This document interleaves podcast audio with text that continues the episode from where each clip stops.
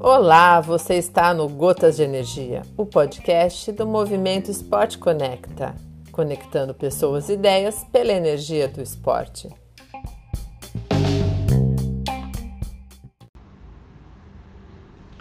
Alô, amigos, bom dia, boa tarde, boa noite, seja em qualquer uma dessas situações que vocês se encontrem ao ouvir nosso podcast, sejam mais, uma vez mais bem-vindos.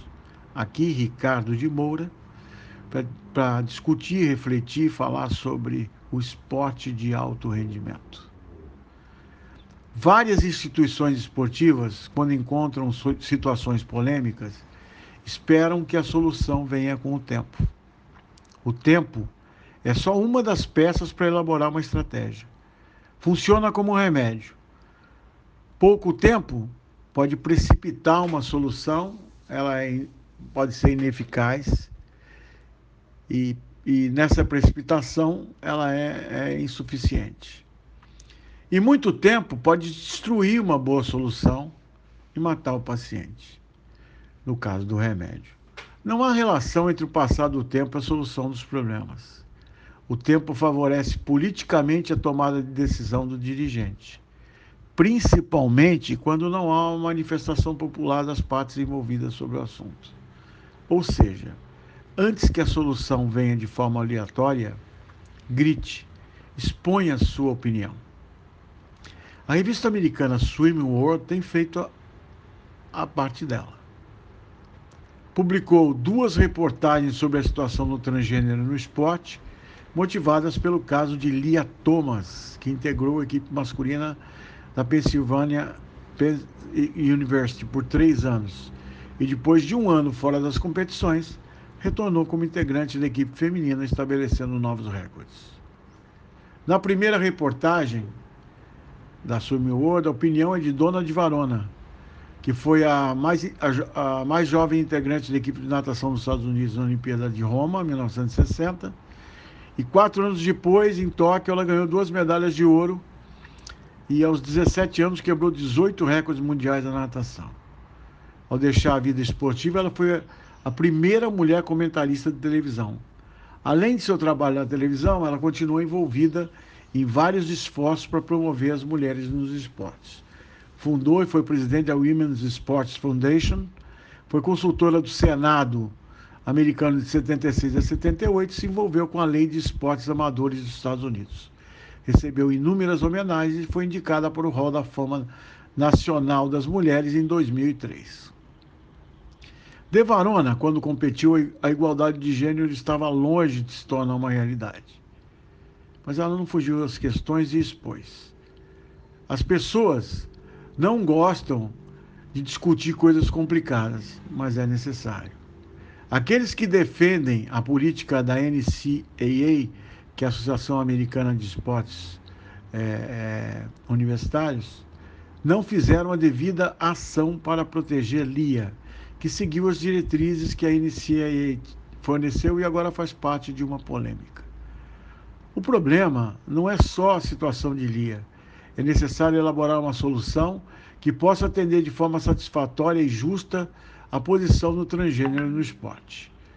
Os diálogos sobre o assunto poderiam começar com a natação e deveriam ser conduzidos rapidamente pela Associação Universitária Americana de Esportes, NCAA, a Federação Americana de Natação, o Comitê Olímpico Internacional e a Federação Internacional de Natação. O problema deve ter uma análise mais ampla observando desde o trabalho de base no esporte. Somente a análise do nível de testosterona é insuficiente. Existem muitas outras coisas a serem consideradas. O problema, diz ainda e reflete Dona de Varona, afeta esportes de maneiras diferentes. Um esporte como o hipismo pode não ter o mesmo impacto que na natação. E diz ainda que o espaço de um ou dois anos para quem competiu como homem e voltar a competir como mulher parece não ser o espaço correto.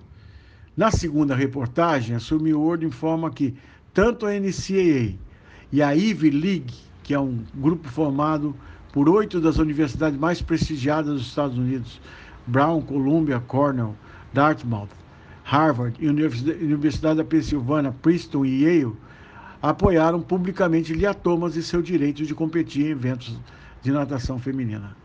No entanto, até o momento, a NCAA tem se calado sobre a controvérsia em, em, em torno de Thomas e não respondeu aos vários questionamentos da revista. Vários dos principais nadadores americanos nessa segunda reportagem também avaliaram a situação, como a atleta olímpica de 2021, Erica Brown, que afirmou que a participação de Thomas no gênero feminino criou uma competição injusta. Ainda, como terceiro ponto, respondendo um editorial que saiu uh, na quinta-feira na revista da Sumi World, a doutora Linda Blade sugeriu a forma de garantir a inclusão plena, mantendo a integridade do esporte feminino, é converter a categoria masculina em aberta para homens, mulheres, trans e outras identidades, e manter a categoria feminina restrita ao atleta feminino e não permitindo doping. Até que uma solução não binária seja desenvolvida para, a elegibilidade esportiva, esse sistema aberto e feminino garantirá que qualquer competidor em uma nova competição, uma, com uma nova reivindicação de identidade, e vai haver mais, não traga contigo, consigo uma vantagem competitiva. No Brasil, sente-se a falta de posicionamento público sobre o tema de técnicos, atletas, dirigentes, responsáveis, federações, confederações, Comitê Olímpico Brasileiro. Estão esperando pelo tempo? Depois que houver uma decisão no Comitê Olímpico Internacional, já passou, a voz terá que ser calada. E assim, meus amigos, fica mais essa reflexão era mais um dos sinais que a gente já tinha apresentado em podcasts anteriores, que esse problema iria acontecer. Existem outros sinais que estão acontecendo. A comunidade não está se manifestando e o Comitê Olímpico Internacional vai acabar é, colocando a solução com, a, a bel prazer, como eles acham melhor, e isso pode ser um, um complicador para o futuro do esporte. É isso aí, amigos.